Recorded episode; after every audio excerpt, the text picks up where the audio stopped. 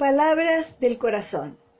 En este episodio quiero invitarte a que reflexionemos juntos acerca del gran poder que Dios nos ha dado al crearnos a su imagen y semejanza.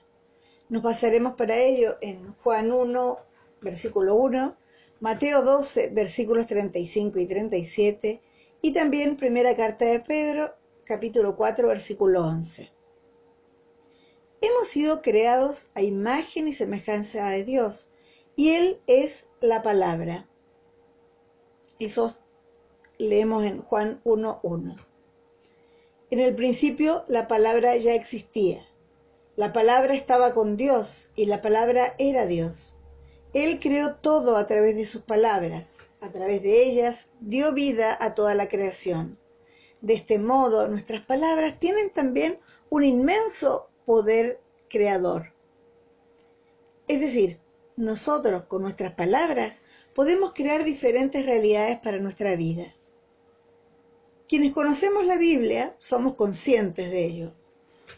Pero para quienes no están familiarizados con las escrituras, les queremos recordar que tanto la logoterapia de Víctor Frankl, la programación neurolingüística de Robert Dills, la ontología del lenguaje de Rafael Echeverría fundamentan sus postulados en esta certeza.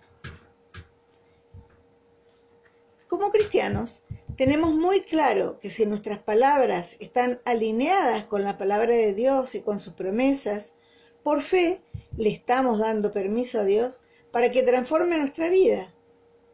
Pero cuando nuestras palabras llevan acusaciones, chismes, duda o crítica, pues estamos creando oscuridad y nombrando y sembrando muerte a nuestro alrededor.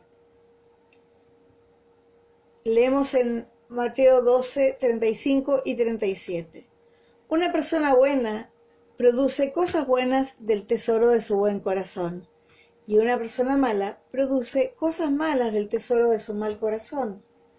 Las palabras que digas te absolverán o te condenarán, dice Jesús en, en, este, en estos dos versículos.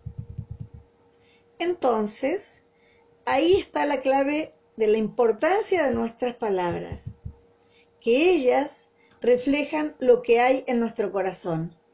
Con seguridad hemos tenido experiencia acerca del poder enorme de las palabras.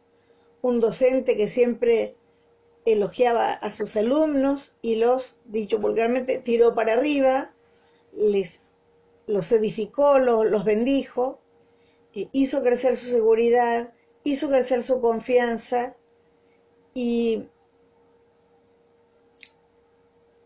y, y ese, ese niño que está en formación no, no siente temor de las palabras y, va descubriendo que las palabras son mucho más que la ortografía, la regla de, de la tilde o algo por el estilo.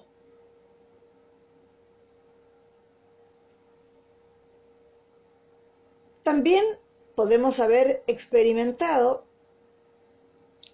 el efecto contrario, una figura de autoridad que reitere a un niño día tras día que es incapaz, le está marcando un complejo de inferioridad para el resto de su vida. Y esto va más allá de la recurrencia de las palabras. Una sola palabra, una sola palabra de ánimo que nos llega en un momento difícil puede darnos la fortaleza para seguir adelante, aunque no vuelva a repetirse esa palabra o ese diálogo. Es por eso que la Biblia nos dice en la primera de Pedro, capítulo 4, versículo 11, ¿has recibido el don de hablar en público? Entonces habla como si Dios mismo estuviera hablando por medio de ti. ¿Has recibido el don de ayudar a otros? Ayúdalos con toda la fuerza y la energía que Dios te da. Así, cada cosa que hagas tendrá, traerá gloria a Dios por medio de Jesucristo.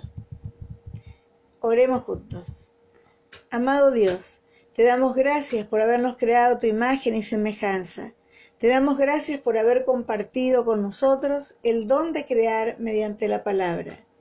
Guía nuestros pasos para que siempre llevemos vida mediante nuestro hablar, para que seas tú quien hable a través de nosotros.